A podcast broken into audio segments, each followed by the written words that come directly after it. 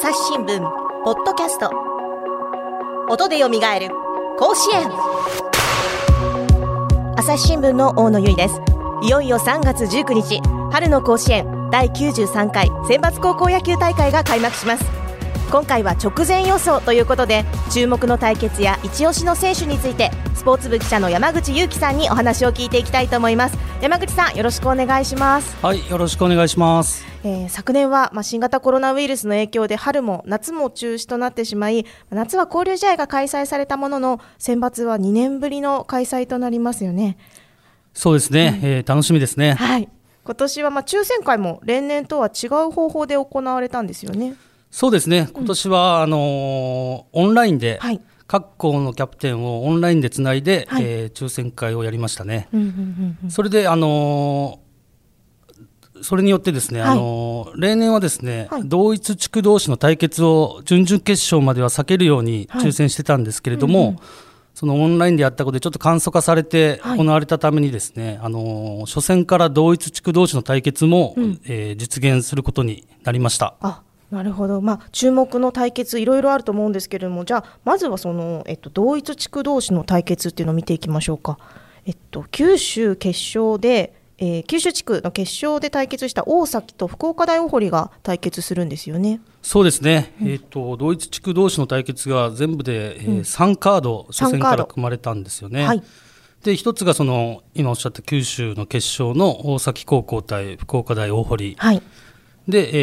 えー、次があの近畿の決勝のですね、うん、智弁学園対大阪桐蔭、はい、そしてあの関東準々決勝で対戦した東海大相模と東海大甲府の東海大対決ですね、これが初戦から実現するということで、まあ、例年にない大会というので、はい、まあ、それも一つの今回の楽しみでありますね。うん。これって、まああのうちの朝日新聞の記事でも、まあ、決勝の雪辱をしたいというような記事があったりとかあの選手たちにとってもなかなかない機会ですよね、また全国で戦うっていうのは。そうですね、うん、まあ、選手からしてみたら、できれば、普段対決してない違う地区のチームとの、うん、えー、対戦を甲子園では、うん、初戦はしたいと思う選手が多いと思うんですけども、まあね、あのこれも今年の見どころの一つなので、はい、まあ、その負けた方は、甲子園で雪辱できるという思いで今練習しているみたいなんで、うん、まあ、そこも注目ですよね。うん。の秋の地区大会から春の選抜までって、まあ、結構成長してくるチームとかも多いものなんですかね？そうですね、えー、高校生の場合はもう本当この一冬で、うん、もう全く別人っていうぐらい、うん、もう個人もチームも成長しているので、はい、本当秋の成績は、まあ当てにならないわけじゃないですけども まあ本当に一冬でスイングスピードや球の球速など全然変わってきますから、本当それを見るのも選抜の楽しみの一つですよね。うん確かに。その他にちょっと注目をしたい対決好カードってありますか？そうですね。まあすごい開幕戦から面白いカードがあるんですけども、ね、開幕は、えー、神戸国際大学附属と北海の大会ですね。そうですね。はいどちらも好投手がいてですね、はい、まあ投手戦になりそうですね、うん、はい、まあ、その他に初日はですね、はい、次の明徳義塾対仙台育英、はい、これもお互いですね、うん、地区大会で優勝校同士なので、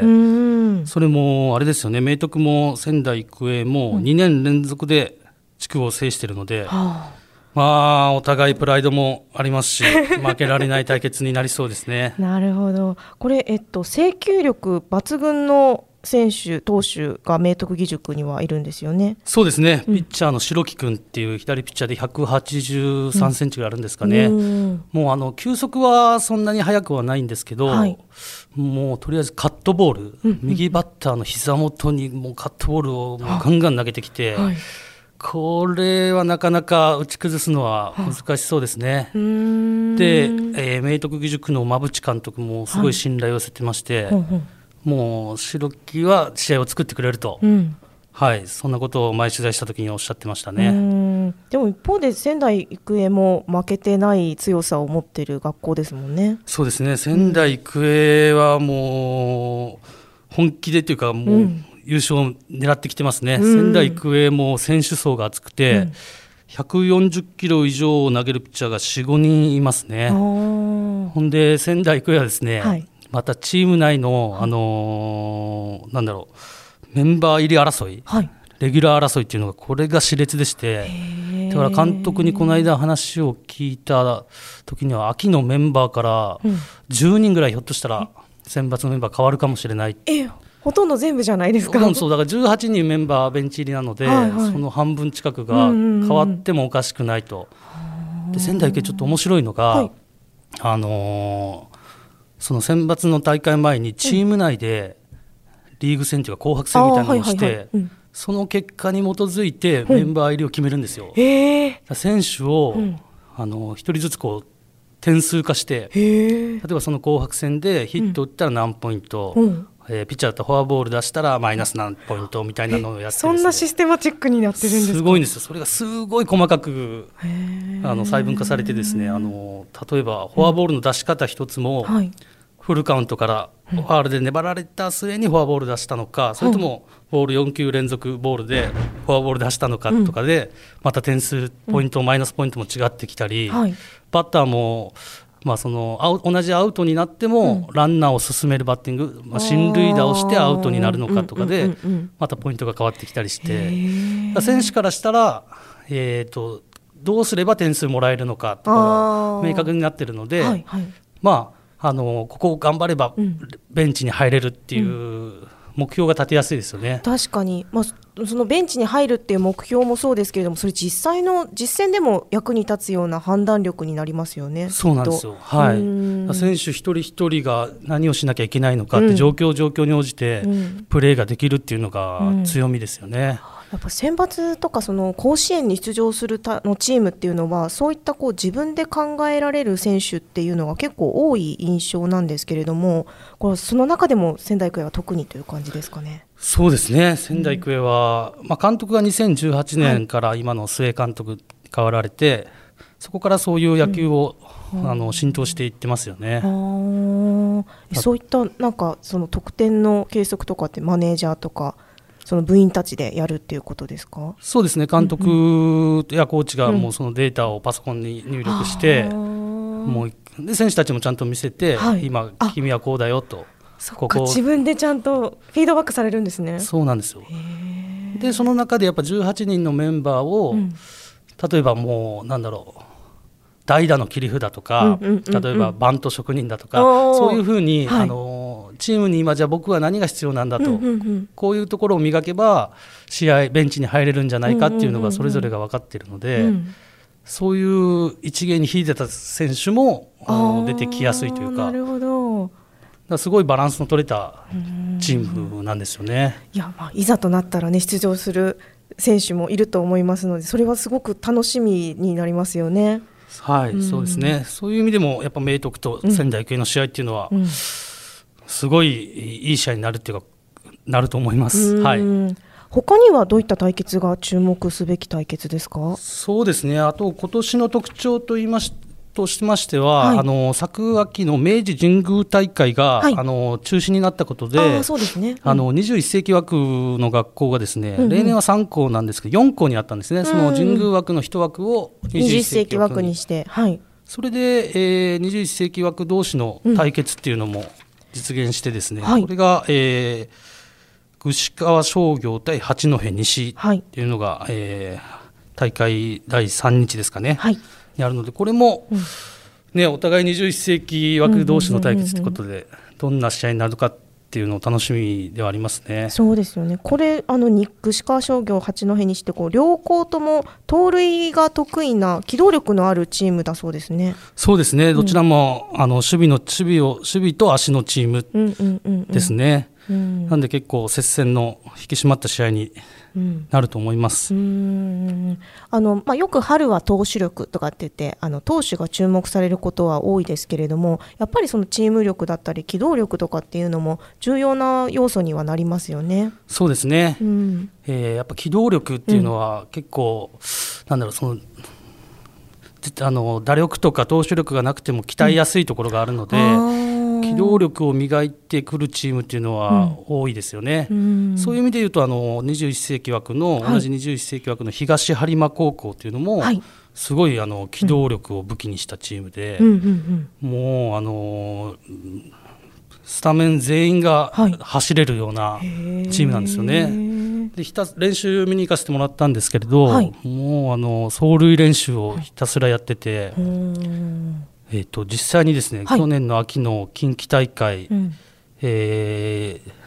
一律和歌山高校に初戦で負けた負けたんですけれど、あのー、1対2で負けたんですけど、はい、その1点の取り方もですね、うん、ランワンアウトランナー三塁から、はい、そのショートゴロの間に1点を取ったんですね。うんえー、でそのショートも前進守備してたんですけども、うんうんうん、もうそれでもね三塁ランナーのスタートが、めちゃくちゃ早かったんですよ。いいスタートだそうそう結構あのランナー三塁の場面って、はい、あのいくつかパターンがあるんですけども、ゴロゴーって言ってバットに当たってゴロになった瞬間にスタートするっていうチームは結構あるんですけど、うん、三塁ランナーのその東播磨のスタートを見てたらそれよりも速かったんですよ。うん、バットに当たる前に走ってたんですよね。えそれって可能なんですか？そういう判断って。それはねめちゃめちゃ練習しないとできないことなんですよね。ヒットエンドランとかいうわけでもなくて、うん、ピッチャーがボールを投げて、バッターが打つ直前ぐらいに走るんですよ。だからバッターはもうとにかく当てる、当てて転がすっていう作戦で、だからもう前進守備してても、うん、されても、得点を入れられるという、えー、だってそれってちょっと怖くないですか？アウトになっちゃうかもしれないって不安は大きいですよねそれ。不安は大きい。そういう練習を徹底してしてるっていうところで、うんああ東有馬高校すごいなとその1点の取り方を見て思いましたね、うん、ランナーとバッターの信頼感というかそういうのも結構大事ですよねそういう時って。そうなんですよ。で監督さんに話を聞いたら、うんはい、やっぱ同じワンアウト三塁からのそのゴロのスタートでも、スタートを1つ取っても3パターン4パターンぐらいあるらしくて、えー。そうなんです。ゴロ5っていうのももちろんあって、はい、この間の試合のあのバッターが打つ直前にスタートするっていうのもあるし、うんうん、他の方法もあるらしくてそれはなんか企業秘密だから言えないっていう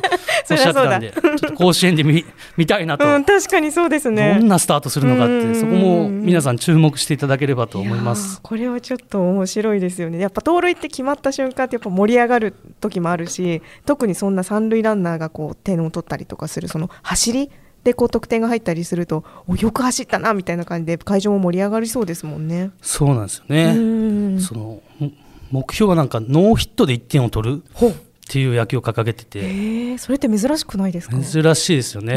キャプテンに話聞いたらあの相手チームよりヒット数は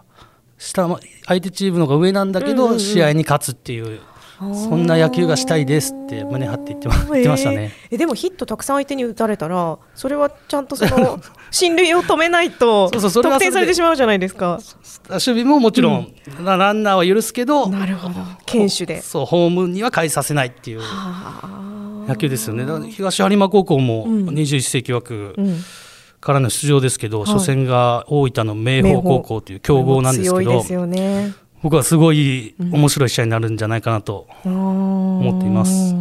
もう一個21世紀枠ってどこでしたっけ？もう一個は三島南高校ですね静岡の。あの子供たちに野球教室をやってですね、うん、今。高校生たちがですか？そう三島南の高校生が、あの地元の幼稚園児や小学生を呼んでですね、うん、集めて、うん、まあ野球というかボール遊びですよね、で野球ってこんな楽しいスポーツだよという野球人口の裾野を広げることをやられている学校でして、面白い、はい、初戦が三島南は鳥取城北とですね、うん、これもはいすごい楽しみな試合です。うん。他には何か注目しておくべき対決ってありますか？そうですね。もうあとはあと上層学院対敦賀気比っていうのも、はい、すごい好カードですね。これもどちらも強いこう、強豪校同士ですよね。まあ、上層学院は関東で準優勝、うん、で敦賀気比は北信越で優勝、うん、で互いに名門ですし、うん、で上層学院はですね、あの監督が島田監督っていうのは昨年えー、夏に就任されて、うん、まあ、元プロ野球選手の元プロで日本ハムとかで活躍した選手なんですけども、はい、で上層学院の OB でもありまして、うん、で監督が選手時代は準優勝が最高なんですね、甲子園で、だから選手たちも監督に優勝させたいっていう思いで。なるほどそうか。いるみたいですね。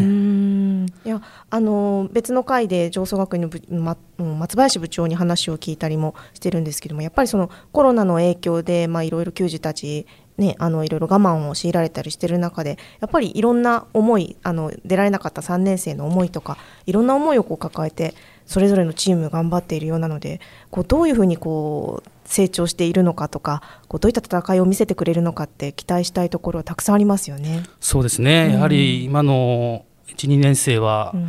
3年生の分までっていう思いがどこにもありますよね、どこの高校も。まあ、あの取材にいろんな学校行かせてもらうんですけども、うん、やはり皆さんそう言いますよね。やっぱ昨年の春夏の甲子園が中止になったことで、うん、3年生の思いの分まで選抜で戦いたいって言いますよね。それやっぱり、まあ、私たちも、まあ、ようやく選抜のこう試合が見られるっていう楽しみもありますしあの素敵な大会になったらいいなと思っています。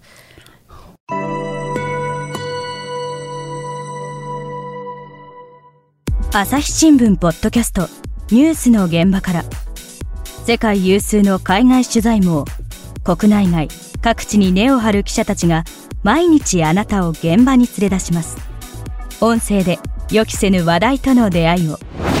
朝日新聞ポッドキャストニュースの現場から。じゃあ一方でですね、まあ、長年高校野球をはじめ野球取材に関わってきた山口さんですので、まあ、一押しの選手っていうのをちょっと聞いてみたいなと思うんですけれどもまずは投手からどうでしょうか？そうですね。投手だとやはりあの一律和歌山高校の小園投手、はい、はい、この投手があの大会ナンバーワン投手ではないかなと勝手に思ってますね、うん、うん、実はですねあの別の回であの智弁和歌山の中谷仁監督に編集員の安藤義弘さんと一緒にあの、まあ、試合を振り返るようなあのまあ、過去の試合を振り返る、えっと、番組を収録させていただいたんですけれどもその時智弁和歌山の中谷監督があの智弁和歌山が選抜に今年出られなかったのはこの一律和歌山の小園投手にやられたと。体格もスピードももう超高校級だというふうにあの言って、まあ、ぜひ優勝してほしいというふうにエールを送っていました。いや、あのーうん、今回、智弁和歌山は出れなかった一番の原因として、あのー、一律和歌山高校の小園君にやられたと。うん、大会ナンバーワンピッチャーって言ってますね。えー、はい、もう、マウンドでの立ち振る舞い、えー、体格、えー、ボールのスピード、コントロール、うん。うん、本当に、あの、大会ナンバーワンと言っても過言ではないぐらい、高校生レベルでは、なかなか打てないようなボールを投げますので、うん、彼のピッチングっていうのは、本当に期待しているというか、同じ和歌山県で負けてしまって、ライバルではあるんですけども、本当に智弁和歌山が負けた理由が分かるなっていうようなピッチングをぜひね、甲子園でやって、うん、えー、もう本当に和歌山県を代表していっているので、優勝してほしいなって心から思ってます。なるほど。はい。夏またね、あの、相対して、今度は破って出てこなきゃいけないんだけれども、そのライバルもどうぞ、せっかくだから大きくなって、また戦いたいなという感じですか？もちろん、あの、うん、夏は智弁和歌山が出る。その時に、打ち崩す小園投手っていうのが、春の選抜の優勝投手だっていうピッチャーの方が、我々もやりがいがありますので、はい、ぜひ優勝してきてほしいなと思いますね。実際のところどうですか？そうですね、あのー、智弁和歌山と一律和歌山っていうのは同じ和歌山県のまあライバル同士でありまして、はい、で昨年は、うん、えー、3回対戦してんですよね。うん。えー、まず和歌山の新人戦、うん、で秋の和歌山大会、うん、で近畿大会、うん、全部一律和歌山が勝ってるんですよね。ん、で一番まあ大事なと言いますか、うん、昨年秋のその準々決勝、うん、近畿大会の準々決勝で、うん、えー、小園投手はですねその過去の2回の対戦を踏まえて相手はじゃあ僕に対してこういう攻撃をしてくるんじゃないかと分析してそこをちゃんと逆手にとって、投球したんですよね、えー、なんか将棋の読みみたいですね。だからこれまでとは全然ピッチングスタイルが違ったっておっしゃってましたね。そうなんですか。でそれで本人はもう人生最高の投球ができたって言って4安打完封勝利なんですよ。もう最後のアウトを取った瞬間雄たけび上げてましたね。すごいだからまっすぐが速いだけじゃなくて、はい、もちろんその変化球もすごいんですけれど、うん。そうやって考えられる、一球一球にこう意図を持って投げられるっていうところが一番彼の魅力ですね。やっぱり、えっと、スピードももちろんですけれどもその大会ナンバーワンと言われるゆえんっていうのはやっぱりそういう考えられるところそうですね。やっぱ投球の幅が広広いといいますか、はい、いろんな投球ができるっていうところが一つありますよね、うん、いろんな投球。例えばどういう例えばだから今智弁和歌山戦言いましたけれども、はい、その相手がどういうところを考えてきて、うん、そこを逆手にとって、うん、じゃあ自分はどこを投げればいいのか逆をつくみたいな、はい、特にその近畿大会の準々決勝では結構まっすぐ中心で、はいインコースにガンガンまっすぐを投げて、うん、相手をのけぞらせて最後やっぱ外のカットボールとかその組み立てがうまかったですよね。でその小園投手の組み立てその配球を引き出しているのがキャッチャーの松川君キャッチャーでして、この2人は中学生の頃から同じチームでバッテリーを組んでるんですね。なんで、息もぴったりで、うん、なんか漫画や小説のような感じですね。そうなんですよ、すごい仲良くてこの2人が。今年もあの正月に一緒に初詣行っておみくじ引いたって言ってましたね。えー、どうだったんだろう大吉だったのかな。あのね小園君が大吉で松川君は吉だった、はい、あそうなんだ。松川君はなんかそれでいいんです、うん、キャッチャーは、うん、そうやってピッチャーを立てれる立てればいいんですみたいななんか かっこいいこと言ってたんですけど。かっこいい。長年の連れ添ってるからかな。僕は基地でいいんです。いやでもぜもう絶対ね、まあ、出場するわけですからもうぜひ活躍してほしいですけれどもね保守としても。そうなんですよ。だからこの一律和歌山このピッチャーの小園君だけじゃなくてセットで、バッテリーで、見ると、うん、面白いかなと思いますね。なるほど、ちょっと注目してみなければいけませんね、これは。他には注目の投手っていますか？そうですね、今年はややっぱり好投手が多いですね、選抜に出るチーム。うん。うん、まあ、北からいきますと、まず北海高校の木村投手、はい。はい、初戦で登場しますね。はい、ピッチャーもあの北海道大会で準決勝、決勝で連続完封勝利してるんですね。うんで直接は見てないですけれども、はい、あのあの動画を見させてもらったんですが、うん、すごいね180センチぐらいの長身から、うん、ちょっとあのスリークォーター気味に手を、肘を下げて投げてくるんですよね。これがあの左バッターはすごい打ちづらそうで。えどういうところが打ちづらいんですかね？えちょっとあの長いリーチをちょっとスリークォーター気味にすることでですね、はい、左バッターのこう背中の方からボー。ルが来るようなイメージですよね。そっかそっか。だから外角の球とかすごい角度がありますし、なかなか打ち崩すのは難しそうなピッチャーだなと思いました。うん、あ確かに。じゃあ,、えー、あと、うん、まあ、仙台育英の伊藤伊藤投手もすごい中学時代から有名なピッチャーで、はい、このピッチャーもすごい150キロ近いまっすぐを投げるピッチャーですね。あとは東海大相模の石田投手。石田投手もすごいテンポのいいピッチャーで、昨年の交流試合でも投げてるんですけども、はい、えー、すごい制球力がある好投手ですね。うんうんうんテンポの良さっていうのはやっぱり試合を組み立てる上で重要な要素になるんですかね？そうですね。やはりテンポがいいと、うん、まあ守りやすいですよね守備も。あやっぱ一球一球こうだらだら投げられて守ってても。確かにちょっと間が空きすぎると気が抜ける部分とか緊張の意図が途切れてしまう時もありますもんね。そうなんですよ。で、うん、バッターからしても、うん、その考える、まあ、余裕もないまま次の球が来たりとか。でどんポンポンストライク取られて気づいたら追い込まれて、うん。うん、あらみたいな。あそっかあやべやべって言ってる間に打ち取られるみたいなところもありますよね。それはテンポっていうのは結構大事ですね。で同じ東海大系列っていうと東海大菅生の本田投手っていうのもすごいいいピッチャーで。はいこれもあの同じ左投げなんですけど、はい、このピッチャーもですねあの角度があるっていうか左投げで、はい、えー、ステップするときに、はい、この右足が一塁側の方にインステップするんですよ。ほうほうほうほう。ホームベースにまっすぐステップするというよりもちょっとこうはいはい、ひねるような感じ。そうなんですよ、うんうん、ひねるような感じで投げてくるので、これも左バッターからしたら背中の方からくるようなイメージですごい打ちづらそうだなと思いますね。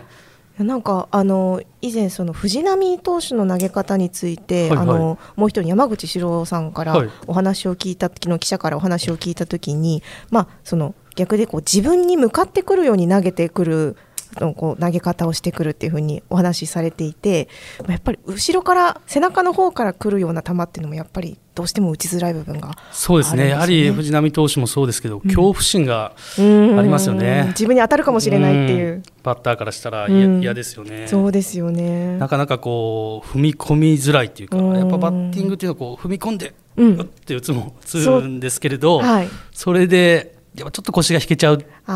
たらもうピッチャーの勝ちですから。そうですよね。そうなんですよ。その辺まあ、そうなんですよね、うんまあ、じゃあうまくそういったこう、まあ、自分の投げ方の特徴もですしそういったそのテンポだったり、はい、こう制球力っていうのがもういろいろと組み合わさっていい投手になっていってるんですね。話はまだまだ続きますがここで一旦引き取らせていただきます。